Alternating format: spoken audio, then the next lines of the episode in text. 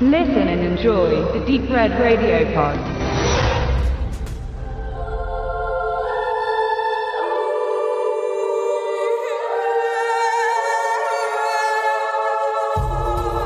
Vom Krieg und dem Tod seiner Frau gezeichnet, mit Alkohol und Laudanum betäubt, praktiziert der Psychologe Dr. Eric Price weiterhin und scheint bei manchen den Eindruck zu erwecken, durch seinen eigenen instabilen Zustand leicht für oder beeinflussbar zu sein.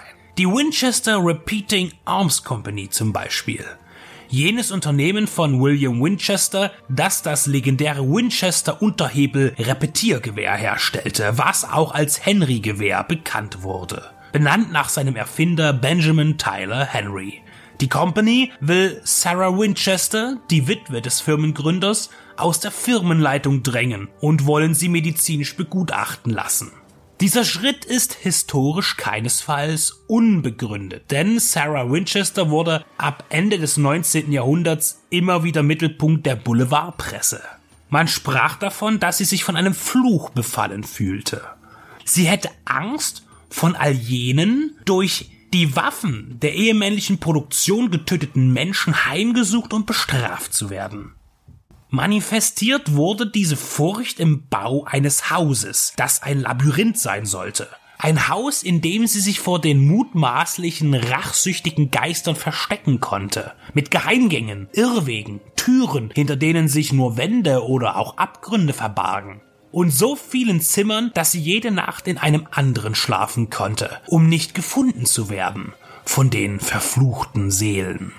1884 begann der Bau dieses Hauses und wurde permanent fortgesetzt, bis zum Tode Sarah Winchesters 1922. Es gab keinen zusammenhängenden Bauplan. Es wurden neue Räume und Flügel immer hinzugefügt oder auch abgerissen und neu gebaut. Heute besitzt das Winchester Haus 161 Räume und circa 1000 Fenster auf vier Etagen.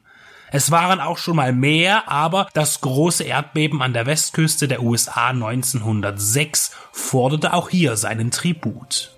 Es ist als Winchester Mystery House bekannt, durch eben die vielen mysteriösen Legenden, die sich um den Sinn und Nutzen dieses Gebäudes ranken. Man kann es mittlerweile museal begehen. Die Geschichte um Haus und Besitzerin gab Inspiration für Literatur und Film. Aktuell gilt es, das neue Projekt der Spearing Brothers zu besprechen, die sich des Themas annahmen. Sie schildern die Erlebnisse weniger Tage, in denen Dr. Price sich bei Sarah Winchester aufhält. Die Regisseure von Daybreakers, Predestination, beide mit Ethan Hawke und jüngst Jigsaw inszenieren einen nahezu klassischen Gruselhaus-Horror mit leichtem Gothic-Touch, der sich bei dem Handlungsjahr 1906 anbietet. Es hat nicht selten den Anschein, als sehe man einen modernen Hammer-Film. Michael und Peter Spearing sind effektiv und charmant, gestalten mit etablierten Tricks und Kameraspielereien, um die Anspannung im Zuschauer zu nähren, um sie dann zeitweise durch Jumpscares zu entladen. Licht und Schatten, Geräusche und musikalische Begleitung wirken vertraut und schon oft erlebt. Und dennoch gelingt es diesem Horrorfilm zu gefallen, denn er profitiert von der schauspielerischen Glaubwürdigkeit Helen Mirrens und Jason Clarks. Ringsum wurde prachtvoll ausgestattet, was bei einem Spukhaus-Szenario von Wichtigkeit ist. Die Spearing Brothers erweisen sich erneut als gute Handwerker. Und da die Story kaum Drehbuchschwächen zulässt, gibt es auch keine. Und das Ergebnis ist einfach, aber mehr als solide und ein Beweis für gutes, günstiges Filmemachen.